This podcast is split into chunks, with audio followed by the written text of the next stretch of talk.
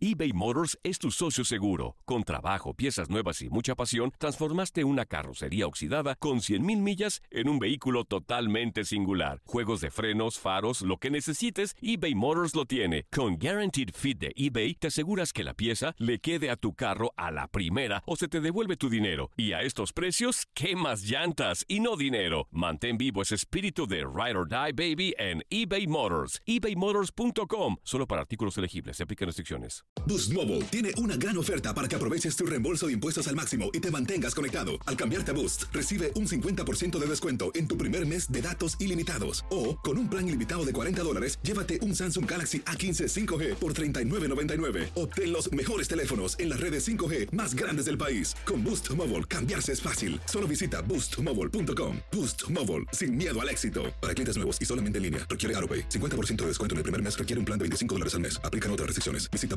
boostmobile.com para detalles. For the ones who work hard to ensure their crew can always go the extra mile, and the ones who get in early so everyone can go home on time, there's Granger, offering professional grade supplies backed by product experts so you can quickly and easily find what you need. Plus, you can count on access to a committed team ready to go the extra mile for you. Call, clickgranger.com, or just stop by. Granger, for the ones who get it done.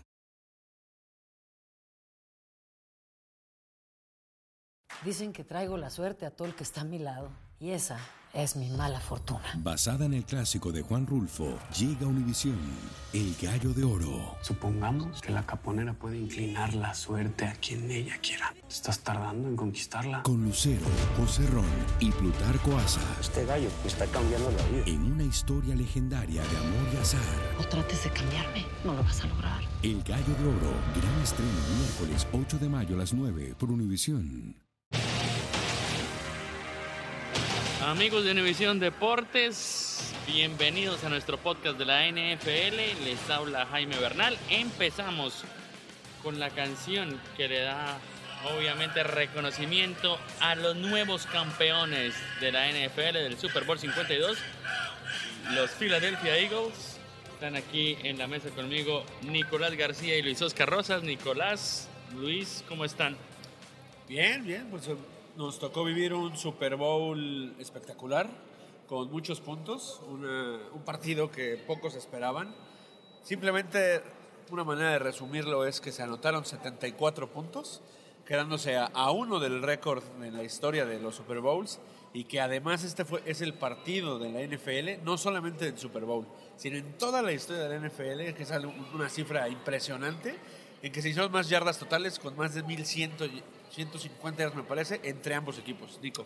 Eh, bueno, primero, buenos días Jaime, buenos días Luis y buenos días amigos de Univision Deportes. Eh, sí, o sea, el Super Bowl fue estupendo, un ambiente increíble y yo no me esperaba los el número de puntajes que hubo. No, que ese, nadie. ese, Eso fue increíble. Yo esperaba un juego más defensivo, pero se vio que no había defensas de ninguno de los dos equipos. Y, esto fue literalmente increíble, impresionante, inolvidable. digamos, fue un espectáculo para los aficionados, para las tribunas, digamos, lo que sueña todo, cada aficionado al fútbol americano que, que quiere estar en un partido, ya no digamos en un Super Bowl, que quiere, que hace el esfuerzo por comprar su boleto, nuestros amigos de, de Univision, que estoy seguro que alguna ocasión, a lo mejor no solo de la NFL, sino de cualquier deporte, haces el esfuerzo por ir, por, eh, por ir con tu familia o con tus amigos al estadio.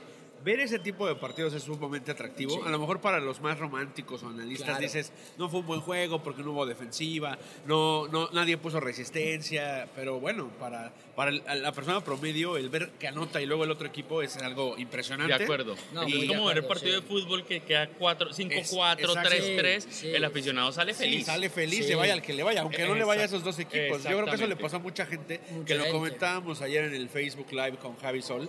Hay muchas personas que solamente ven este partido por lo que significa, porque es, digámoslo así, la final del fútbol Sí. americano profesional. Sí, sí, pues sí, es, es el gran partido y aunque no sigan el deporte, no tengan algún jugador en especial o algún equipo que, por el que sientan una afinidad o muy simple mucha pasión, ¿no? Solo por ver el espectáculo. y ayer yo creo que quedaron muy satisfechos y bueno, lo que bien decía Jaime al inicio, sorprendente por completo. Sí. Más que nada, como dice Nico, también el resultado, pero que sea los Philadelphia Eagles los que se impusieron, las Águilas jugando a un nivel espectacular y Nick Foles en plan Increíble. leyenda. Y, y bueno, sí, es que y tampoco hubo touchdown feo. Todas ¿No? las No, recepciones y realmente hasta fueron todas las, las, corra- es cierto, las sí, corridas sí, fueron, de acuerdo. o sea, muy acrobáticas, muy, muy cerquita, pegaditas, que uno dice, ¿cómo diablos agarraron esa pelota? es cierto. ¿Cómo no defendieron? ¿Cómo no? cómo- o sea, ¿cómo, cómo, la- ¿cómo llegaron a esa pelota a esa pequeña ventanita entre el defensa y el receptor? Hay una cosa Increíble, que habíamos increíble. hablado, muchachos, antes. No, no va a salir a cobrar todavía lo de los resultados. Después vamos a dar, eh, porque quiero recordar que aquí las dos personas que tengo al lado dieron como ganadores a los Patriots. eh, pero después hablaremos de eso. Pero realmente lo que sí habíamos conseguido todos, incluso cuando estábamos aquí a Arturo Palafox y Aaron Soriano, nuestros compañeros de 24 horas y de Claro, a quienes les mandamos un saludo. eh, que íbamos, decíamos que Filadelfia tenía una gran ventaja por su defensa y que necesitaba que simplemente un Nick Foles hiciera un partido normal sin cometer errores. Pues bueno, ahí nos pifiamos, creo que no solo nosotros, sino que podría apostar que el 95% Sí. de los expertos de NFL se esperaban un partido como el que hizo ayer Nick Foles. No, para, Para nada. nada, para nada. De hecho, recuerdo bien que justo antes de llegar al, al medio tiempo, cuando acaba de recibir un pase de touchdown Nick Foles, que fue una jugada impresionante, sin duda la más espectacular de todo el Supertazón, porque, porque no solamente es que el, el coreback reciba un pase, sino que fue de anotación y la jugada fue perfecta porque la ofensiva de, lo- de las Águilas de Filadelfia engañó por completo, confundió al esquema defensivo de Matt, Pat- de Matt Patricia y, y de los de los Patriotas, discúlpame, y, y vaya, generó una confusión a tal grado que entró solo Nick Foles y el propio Zach Ertz pudo haberse metido. Claro, y, y no, y mucho del, del engaño fue parte por Nick Foles. Él, él hizo la actuación perfecta, mejor que la que hizo Tom Brady cuando le hicieron esa jugada que no le Sí, resultó. sí, sí. Eh, y que pues si no han visto los memes, les recomiendo que vayan y vean esos memes de, de, la- de esa jugada porque son también muy chistosos.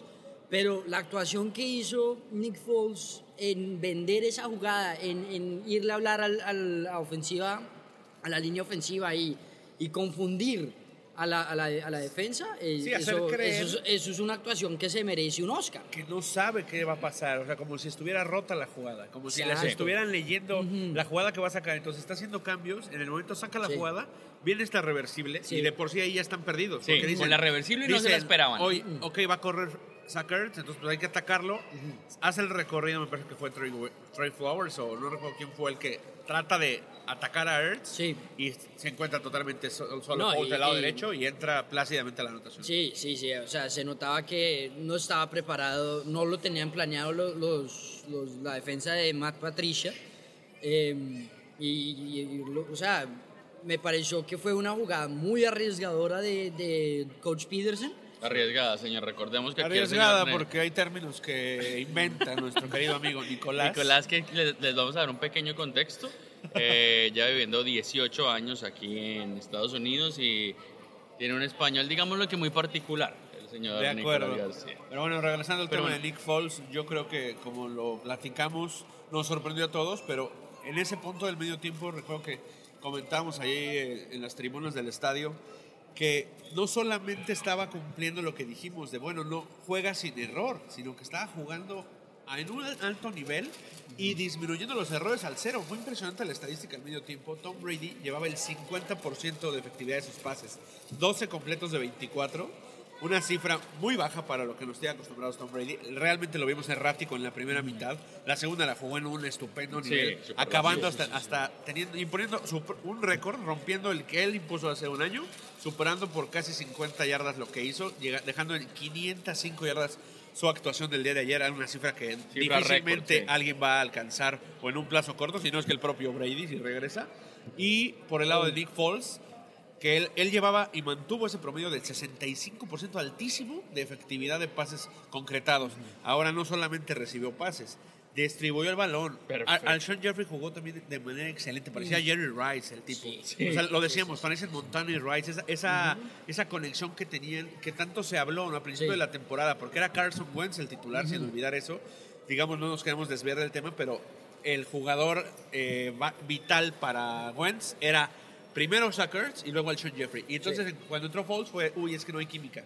pues vaya que sí hubo química ayer. ¿no? Es cierto, una de las cosas que más me sorprendió es mu- primera buena mitad excelente como lo acaba de decir Luis Oscar, un tercer cuarto muy bueno de Nick Foles, llega el cuarto, el último cuarto, remontan los Patriotas, lo cual todos nos esperábamos que iba a pasar en algún momento, se ponen arriba 33-32.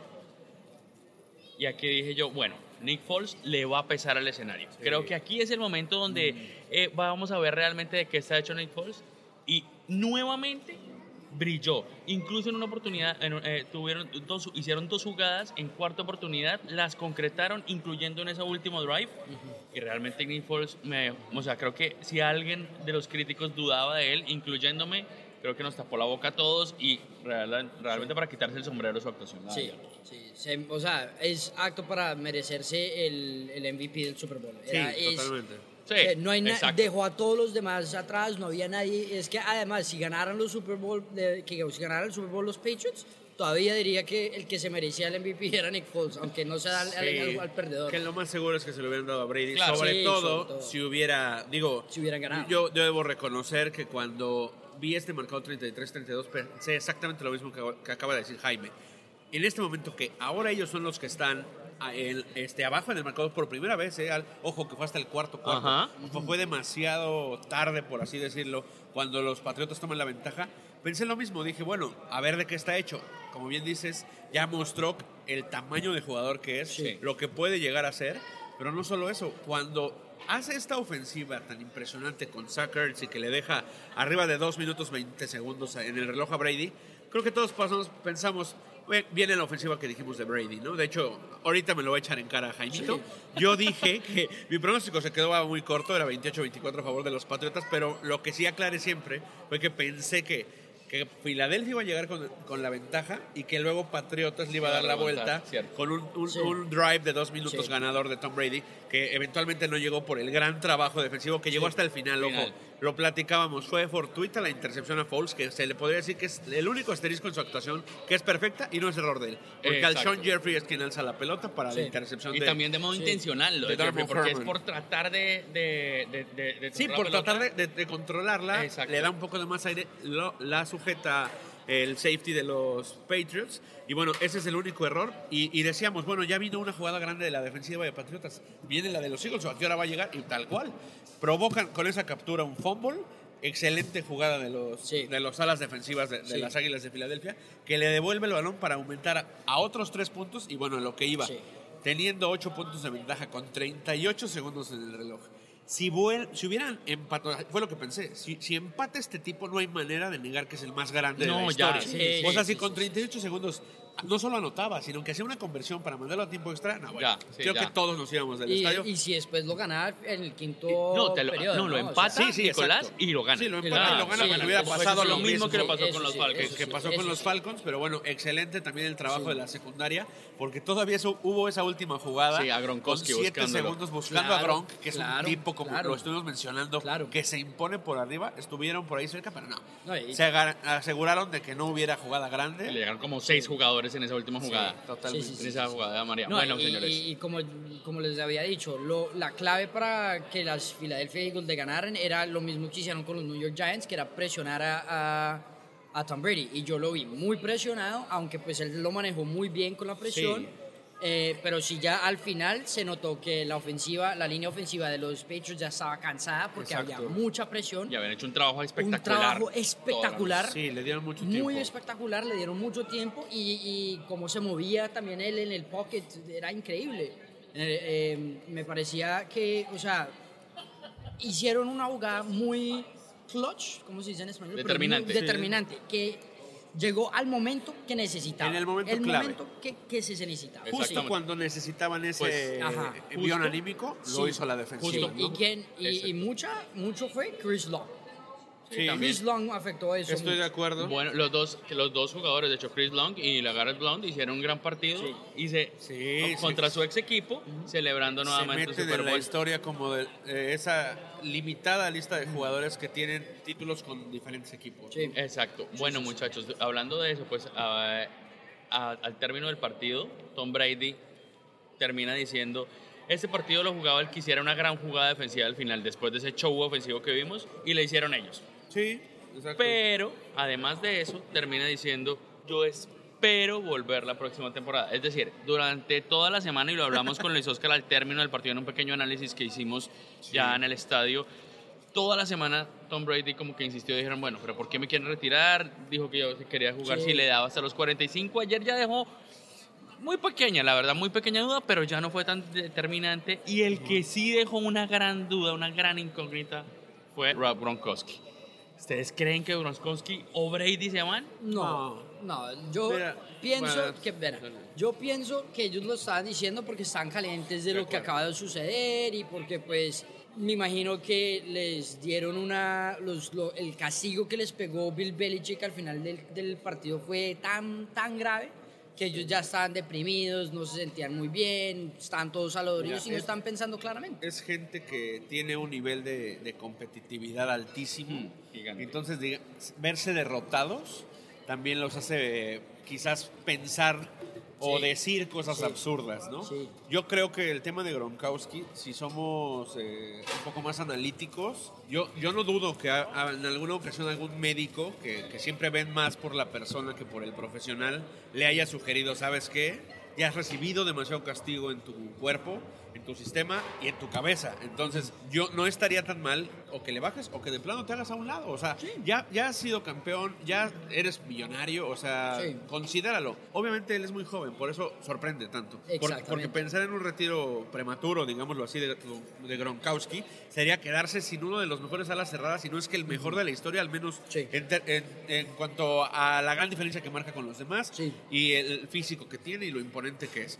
Ahora, por el lado de, de Tom Brady, yo creo que, coincido contigo, Nico, fue más un tema de la calentura, del enojo en el momento, porque al final eh, él dice, yo, eh, acaba, o sea, la pregunta que le hace el reportero es que si estaba reconsiderando ah, después del resultado y, y su reacción fue, a ver, acab- acaban de pasar 15 minutos de que acabó el partido, hombre. O sea, como diciendo, no me preguntes. Claro. Sí, como diciendo, en serio, digerir. déjame Sí, sí, sí, digerirlo, sí, sí, exacto, sí. déjame lo Está pienso muy bien. lastimado. Y dijo, yo espero volver, pero como refiriéndose a, pues claro, lo voy a hacer. Y la última frase creo que es clave, dice, pero no veo razón por la que no hacerlo. O sea, Exacto. no, hay, no hay un tema, al menos físico o, de Yo creo que solo hay una razón. Les voy a decir cuál razón. Tiene un nombre Sí. y un apellido. Giselle. Sí. Creo que Bueno, sería sí, lo claro. único que le está, o pues que pueda hacer retirar a Brady. Realmente los números que está poniendo Tom Brady en, en esta campaña fueron perfectos. Está jugando muy bien, físicamente se le ve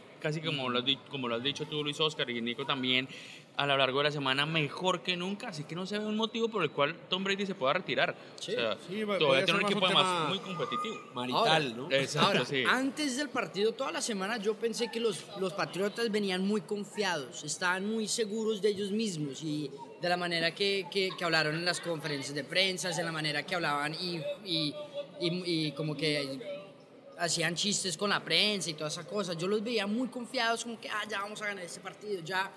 ¿Quiénes son los Eagles, digamos así?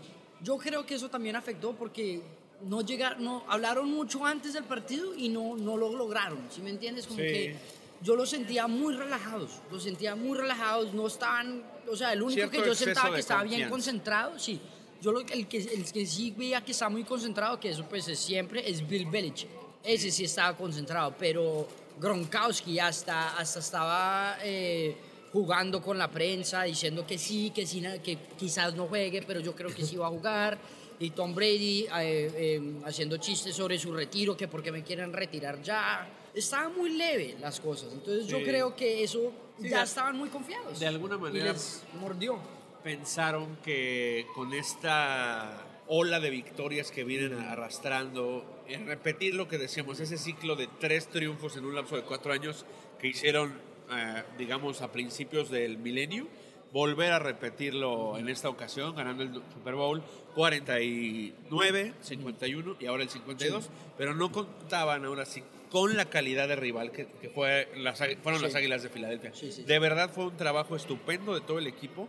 Obviamente quien se lleva más los reflectores fue Nick Foles, no solo por las estadísticas que dejó, con 373 Sí. yardas por aire, un pase recibido y tres lanzados, que no es cualquier cosa, Sí. pero en verdad fue muy efectivo en la manera de ejecutar las jugadas, movió las cadenas y obviamente hay que darle crédito a Aaron Donald, como bien dijiste. fue el mejor corredor de toda la noche, más que James White, que, me digan que el propio Sí, sí, sí, sí, sí. que también fue importante. No, y, y Clement, y Clement. y Corey Clement, que También, tuvo jugadas grandes. jugadas grandes y tuvo también su touchdown. claro. Y por ahí Zach Ertz, que tuvo dos touchdowns. Los dos a las cerradas tuvieron dos anotaciones impresionantes. Creo que junto a Travis Kelsey, los, de los mejores en la liga. Cierto. bueno, otra cosa que, le- que, que viene acá, muchachos, para que realmente no me parece justo que ter- estemos hablando todo el tiempo de los Patriotas y los que ganaron fueron los Eagles. Sí. Acabo de hablar de, los, de tus Eagles. Bueno, sí, sí, Ah, sí. porque Jaimito Pero- ya le va a las águilas. Sí, ya le da las decirle. águilas. Pero otra cosa, antes de que nos cambiemos de tema, qué pena, Jaimito. ver, señor. Pero algo que me pareció sorprendente, cuántos fanáticos de las águilas Sí. había en el estadio. Bueno, eso también tuvo algo que Algo ver que con ver, eso, sí. porque abucheaban, locales. gritaban. Locales, es cierto. Es que, o sea, Yo creo que cantidad de fanáticos, ustedes, me- ustedes no sé cómo lo vieron, pero yo vi como un casi 70-75% de los águilas Águilas. con los Patriots. Y ni pero siquiera en ese la 30 bulla, era de los Pero Patriotas. en el ruido, exacto. en el ruido, en la bulla, en todo. Pero en ese ruido gritaban, parecían un celebraban. 90% de los increíble, en el estadio. Yo no, no tengo la fortuna de haber ido nunca al Lincoln Financial Field, como lo, me parece que Nico sí estuvo ahí alguna Sí. vez en un partido de los Eagles. Es impresionante ver las transmisiones de esos juegos. Pues yo creo que eso fue lo más cercano que puede estar un, Sí, un estadio alterno. De, de esta, eh, eh, con este, como bien dices, el bullicio que generaban, el ruido y cada anotación que hubo, cada anotación de seis puntos, incluso los goles de campos, se ponía esta canción con la que empezaste Claro. y sonaba fuertísimo el, el grito este de Eagles. No, Bueno, cada, señores. cada rincón que, volteamos había uno de los águilas, el E-A-G-L-E-S, Sí, sí, sí. Eagles, Eagles, Eagles. Y, y jerseys Por verdes todos por todos lados. Y todas las celebridades le iban a, a Claro. las águilas de Filadelfia. Bueno, Claro. señores, hoy Doug Peterson, el entrenador en jefe de las Águilas y de quien también tendremos que dedicarle un pedacito de este podcast porque realmente hizo un trabajo brillante. Siempre fue fiel a su estilo, a ese estilo agresivo, de, de hacer jugadas arriesgadas como la que ya, ya hablamos, de la de Nick Foles recibiendo el balón, que le- le- por cierto se llama la Phillies Special, lo confesó Sí, ayer. ahí lo comentó. Lo, lo comenzó en su rueda de prensa posterior al partido. Hoy habló, como es, ya es tradición, el, el jugador más valioso que fue Nick Foles y el Sí. entrenador del equipo campeón hablan el día siguiente con la prensa, con los medios y dijo, yo espero volver el próximo año al Super Bowl, pero con Carson Wentz. al mando". No, la verdad es que ¿Qué creen ustedes que va a pasar con Nick Foles y este tema con Carson Wentz? yo ¿Qué va a pienso pasar? que fue muy inoportuno hacer ese comentario. O sea, entiendo que le quiere dar un lugar al joven, a la gran estrella, porque no hay que, no hay que dejar de verlo.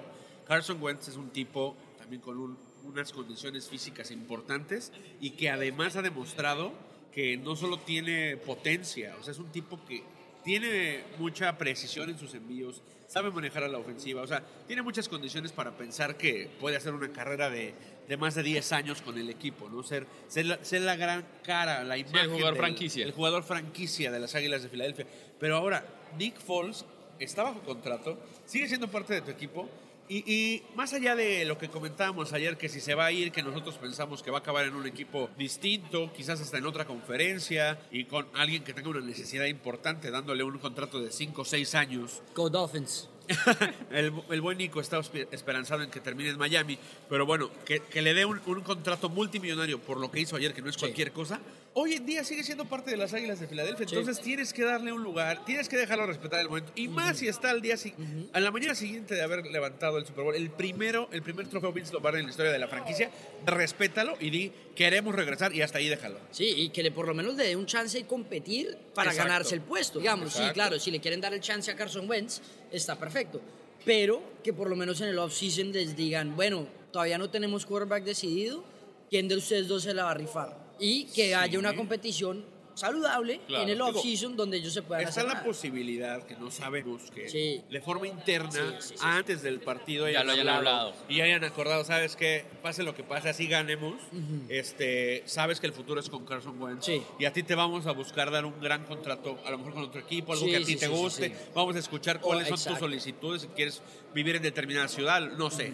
Eso o es algo que un se maneja intercambio con otro equipo y, y, Exacto. pues te dejamos en un buen Claro, lugar y de forma pues, interna, Exacto. pero, sí, yo creo que como estuvo de tú, más. el timing, el timing, el, Exacto. el Pero- momento de decir las exacto, cosas. ¿Cómo vas a decir eso el día exacto, después, después. De, que tu, de que tu quarterback, que termina siendo No. el MVP del partido, que juega casi que unos, una postemporada perfecta, sin realmente ningún touchdown, te da el título, el primer título, como dice Luis- como lo dijo bien Luis, a Filadelfia, a la ciudad. De la era del Super Bowl. Exactamente. Ajá. Y vas a decir, bueno, yo creo que quiero volver, pero con, con Carson Wentz. Sí, es cierto. Puede que eso ya lo tengan hablado, pero no era el momento para decir. Y después del, del abrazo tan apretado que se dieron los dos después de la rueda de prensa y en el, y en el campo, es, o sea, ¿cómo le, cómo le puedes hacer un- eso al quarterback que te acaba de dar el título, que te acaba Sí, de poner no. el nombre en el mapa No, no y que literalmente ya se volvió parte de la historia como lo hace Rocky Balboa y Sylvester Stallone y, y todos ellos? Ya está en la historia, o sea, grabó con letras de oro su nombre en la historia de la ciudad de Filadelfia. yo creo que la No gran figura deportiva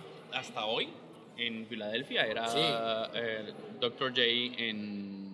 No, no, no, En- ni siquiera. O sea, en Dr. Rocky J, Balboa, ¿de qué me Dr. hablas? J fue alguien bien importante, Sí.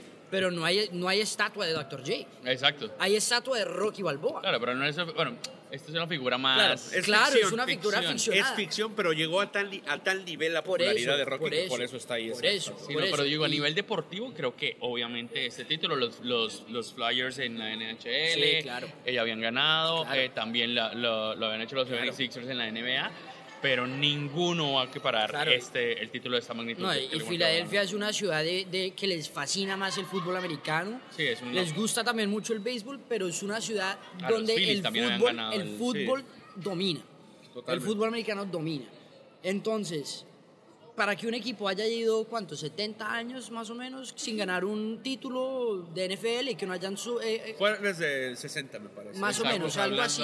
No, 60 me parece muy, muy temprano. Ellos 60 estaban años. como, Casi sí, 60. como, si no me acuerdo, como los 40, 50 más o menos, antes de, Sí, de que se haya, 50, sí, antes de que haya empezado pues el Super Bowl en los 60. Pero ellos estaban muriendo por, por este título, se están enloqueciendo. En el 2005, que yo estuve viviendo allá en Filadelfia, yo vi la- el ambiente allá, eran, eran enfermos de Por lo, que, favor. del- del- de lo que ellos querían hacer. Creo que es un momento, una pausa, podemos brevemente que le comentes a nuestros amigos de Univisión esta experiencia que tuviste justamente en un Super Bowl entre los Patriotas y las Águilas de Filadelfia en el Super Bowl Exactamente. 39. Eh, en el 2005, que fue donde estaba Terrell Owens, Brian Dawkins, Donovan McNabb, toda esa gente.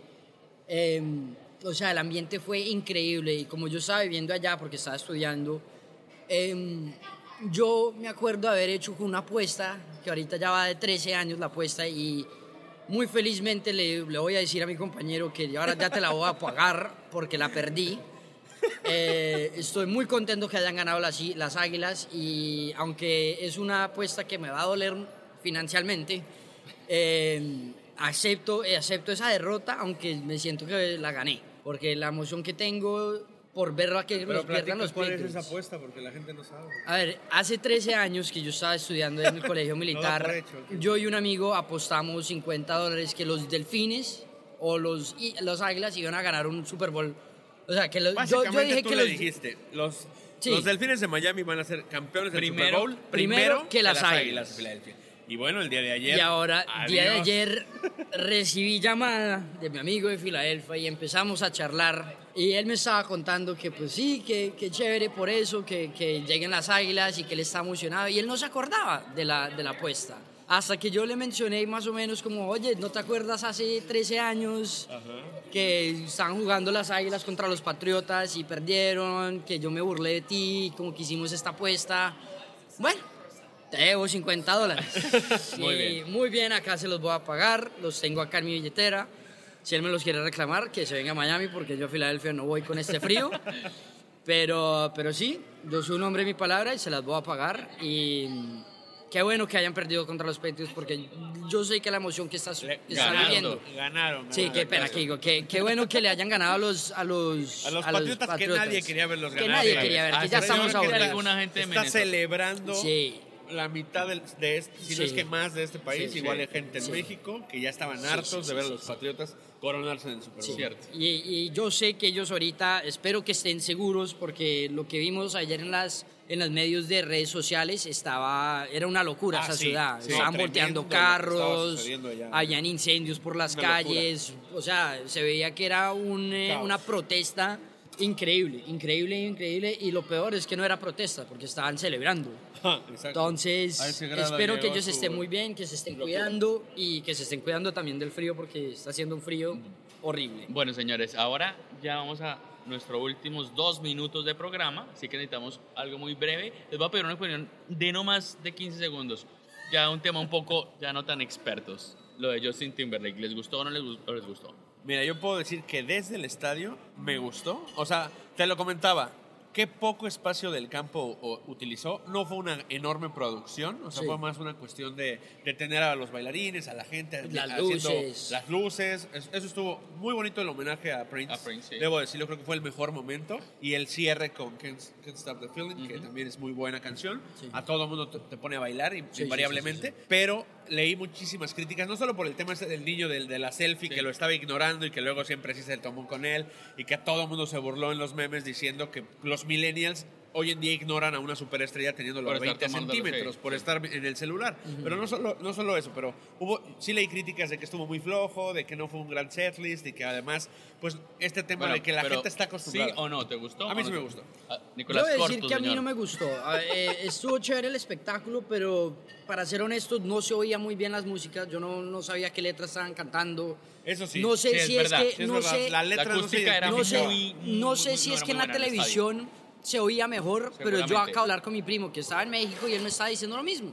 Que Ah, no se sí. les oía muy bien en Bueno, la televisión bueno, tampoco. fatal, Entonces güey. yo me estoy imaginando que hubo unos quejas. fallos Sí, yo técnicos. también hablé con alguien en Colombia y me dijo que incluso en Fox, la transmisión aquí, de nuestros amigos de Fox, que les llegaban eh, la, Ah, la- estaba desfasado el audio. desfasado el sí, audio. sí, sí. No, Entonces, fatal, no. Pues supongo, ahora entiendo las Ahora, críticas. Las críticas, claro. Y lo malo. que yo sí puedo decir, porque ya lo vi por primera vez acá de, de, de- de Jesús, es lo Ya eficiente y sabemos. lo rápido Sí, que que, hacen- que hacían Ah, sí. y, de- y Bueno, desconstruían pero ese ¿Sí set. o no? ¿Te No gustó? me ¿No gustó. te gustó? No, gustó. No me gustó. Perfecto, listo. Yo ¿A también. ti te gustó ti- Justin a, Timberlake? A no? mí, les voy a decir, me pareció que estuvo bien, pero muy lejos. Me dejó, de verdad que quedó ¿Querías para mí en deuda. no, o sea, No, me refiero al espectáculo. Pe- pe- Esperaba una Janet o algo así, no mentiras. La verdad, la verdad es que yo pensé que iba a ser un show mucho más llamativo.